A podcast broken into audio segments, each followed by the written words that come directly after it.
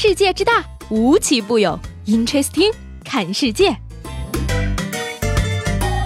本节目由喜马拉雅青岛独家出品。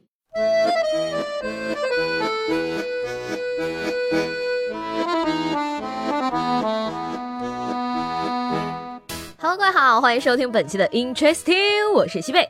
这两天啊，我就突然发现啊，原来我自己呢也是个。国际化的人，你看啊，美国作息，俄罗斯脾气，中国胃口，印度皮肤，非洲运气，这不是国际化。是什么呢？眼看着呢，这个八月已经过完了，那相信这两天最提心吊胆的就是我们即将开学的同学们了哈。还记得我当年上学的时候，那最让我觉得骄傲的事情呢，就是我用了两天的时间补完了整整一个假期的日记，amazing。那在这儿呢，也是希望啊，所有即将开学的同学们呢，都能跟我一样，在假期的最后两天时间里把作业补完。作业太多，完成无望的同学们呢，也不要失去希望，因为很可能上天会派一个人来拯救你。说在八月二十四号呢，银川的警方啊接警了一名小偷入室盗窃，赶到后发现呢，小偷啊在这家逗留了三个小时，期间呢从冰箱里拿出了十五个鸡蛋，做了一顿饭，还喝了主人的红酒和白酒。翻找的时候啊，还撕了他们家小孩的暑假作业。那这件事呢，直接导致我们小朋友跟妈妈说啊。妈妈，妈妈，你快给老师打个电话，录个视频，告诉他我的暑假作业被撕掉了。贴心小偷上门服务，隔壁孩子都羡慕哭了呢。哎，可以想象一下啊，小朋友开学的时候面对老师有多拽。Sir，抓人要讲证据，你看作业被撕的时候，我有不在场证明的呀。不过呢，这件事情虽然很幸运啊，但是也要劝小朋友一句，还是要好好学习的。努力呀，是要结婚的。努力，你就可以。住好一点的养老院。说这个，在二零一八年雅加达的亚运会男子跳高决赛上呢，中国选手王宇以两米三零的成绩夺冠。那中国男子跳高呢，也是时隔二十八年再度登顶亚运会。而且呢，落地后的王宇邪魅一笑，更是收获了无数粉丝的心。据说呢，九一年出生的王宇呢，身高一米九。这名来自清华大学的学霸呢，本来就拥有不俗的人气。二零一零年三月份呢，他获得清华大学体育特长生的保送资格。但是呢，他觉得呀，高考是人生中不可缺少的一部分，自己应该去尝试一下。就这样呢，他以优秀的文化课成绩考上了清华。长得帅，又是学霸，还为国争光，文状元加武状元。求求你给别人留条活路吧！还有一点啊，好看的皮囊千篇一律，厉害的男人都有老婆了。醒醒吧，同学们，小哥哥已经跟他心爱的另一位清华学霸结婚了。那每当遇到这种新闻的时候呢，我就特别羡慕结了婚的人。不过呢，在看到下面这条新闻之后啊，我就一点都不羡慕了。说是台湾一位女子啊，在家里哭着喊着要闹自杀，丈夫担心出什么意外，于是就打电话报警求助。那贾叔叔接到这个报警，进入家中之后呢，只听到浴室中一个女子用凄厉的声音大喊道：“为什么不给我买珍珠奶茶？”原来啊，是这个两人之前出游的时候呢，妻子想停车啊买杯珍珠奶茶，但是丈夫呢没有停车，直接开回家了。到家后呢，生气的妻子将自己反锁在浴室闹自杀，直到呢警察叔来了之后，两人调解，在一起去携手买了奶茶，才重归于好。有趣的是呢，这件事在台湾媒体曝光之后啊，这位妻子闹自杀也要喝的奶茶店便便屋呢，突然间变成了网红店，大批网友慕名而来啊，纷纷表示排了一个小时的队才买到奶茶，而老板也表示说摇奶茶摇到手软。哦哟，原来台湾人真的如此钟爱奶茶呀！现在仔细想想，周董那些什么情啊、爱啊的歌曲，听起来似乎并不是形容爱情，而是形容奶茶的呢。再说了。如果不喝奶茶就能瘦下来，那我问你，为什么在奶茶被发明之前就有胖子呢？显然嘛，奶茶并不是胖子存在的原因，所以大家就放心喝吧。同理，肥宅快乐水、披萨、蛋糕、章鱼小丸子、锅包肉发明之前，胖子都存在，显然他们也不是胖子存在的原因，所以请大家放心吃吧。醒醒吧，你喝凉水都胖，就别让奶茶背锅了。出来瘦。迟早是要胖的。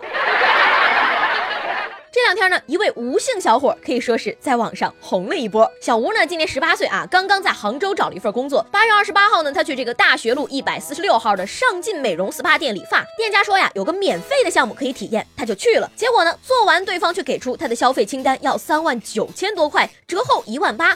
最后呢，小吴报了警，调解之后呢，付了两千五百块钱。哎，这个看完小吴的照片之后呢，大家纷纷表示啊，四万块的发型果然不一样。这钱花的挺值啊，都可以去演周星驰的喜剧片了呢。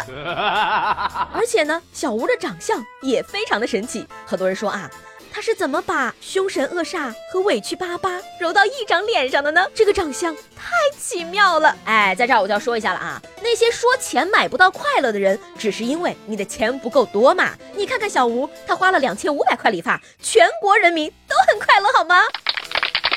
本来呢，这件事啊到这儿就可以结束了啊！谁能想到小吴靠发际线出道，成为了新人网红，铺天盖地的表情包可以说已经侵入了大家的手机。这下呢，小吴的微博认证也加上了啊！表情包本人开开心心的发了自己很多的表情包图，转发这个小吴。从今以后，没有人会骗到你，没有商家会欺诈你，就算维权也能立马成功。所以说呢，在这个社会啊，人与人之间相处，如果能多一些乐观来说的话，很多事儿呢，轻轻松松就解决了。说这个八月二十八号呢，成都街头的一辆奔驰车与出租车发生了刮蹭，出租车司机呢要求奔驰车主赔偿七百块，奔驰车主呢却表示说只出五百块，于是呢两人就提议划拳定数额，后来呢又改成剪刀石头布，最终啊这个奔驰车主猜拳失败，于是呢就赔偿给了出租车车主七百块钱。天哪，过分可爱了吧？成都的车主都是这么佛的吗？不过想想也是啊，毕竟大家都忙到开车去打麻将、吃火锅，没有那么多时间用来等警察叔叔嘛。在这儿开个脑洞啊，如果是四个人撞在一起了，会不会？在麻将桌上定责任呢？那不管是打麻将还是猜拳呢，都是我们日常生活中放松自己的方式。除此之外呢，像是打扑克、打游戏，也都是消遣的好办法。但是吧，这个打游戏的时候呢，如果网速不好，就是一件让人很头疼的事情了。然而呢，说到这个网速，你根本就想不到有些人会用什么样的方法去提高自己的网速。说这个八月十三号呢，黑龙江齐齐哈尔的一个男子啊，嫌家里的网速慢，于是呢，他来到了街头，连偷七个路灯杆内的通讯模块。流量卡，你真棒！警察叔叔将他抓获的时候呢，在家里发现了多张流量卡。据他供述啊，说一张流量卡呢，够他看一天的电影或者玩一天的游戏。呃，真的是长知识了呢。我一直以为路灯是有人一个一个去开的呢，没想到里面还有这么高端的东西呢。更换流量卡，路灯杆内有售哟。而这位大哥呢，妥妥的就是今天的流量小生了，好吗？努力而不失文艺，你动心了吗？所以说呢，有的时候吧，你这个脑洞一旦打开，就真的关不上了。你比如说呢，上期节目里问大家啊，觉得小时候看的《西游记》里的人参果是什么味道的？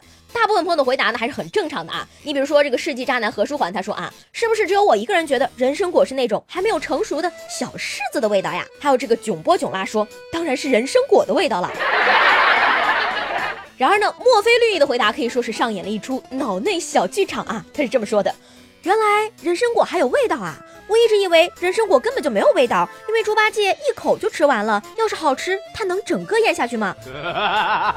要不啊，就是中药味的，只有中药是端起碗一口气就喝完了的。嗯，你别说，这位朋友，你虽然脑洞开得大，但也不是一点儿道理都没有的嘛。我非常看好你的天赋，说不定中国史上最伟大的科幻作家就是你呢。那马上就是周末了啊！虽然说呢，这个周末我要连着加两天的班，但是呢，不妨碍我希望我的听众朋友们都能过一个愉快的、没有任何烦恼的周末，在家打个游戏呀，约个会呀，睡到自然醒啊，追个电视剧啥的。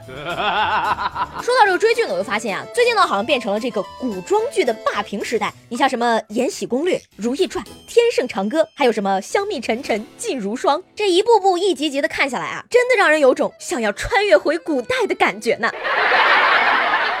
那今天呢，我就想问大家了啊，以你所学的专业或者你现在的职业，在宫斗剧里能当个什么角色呢？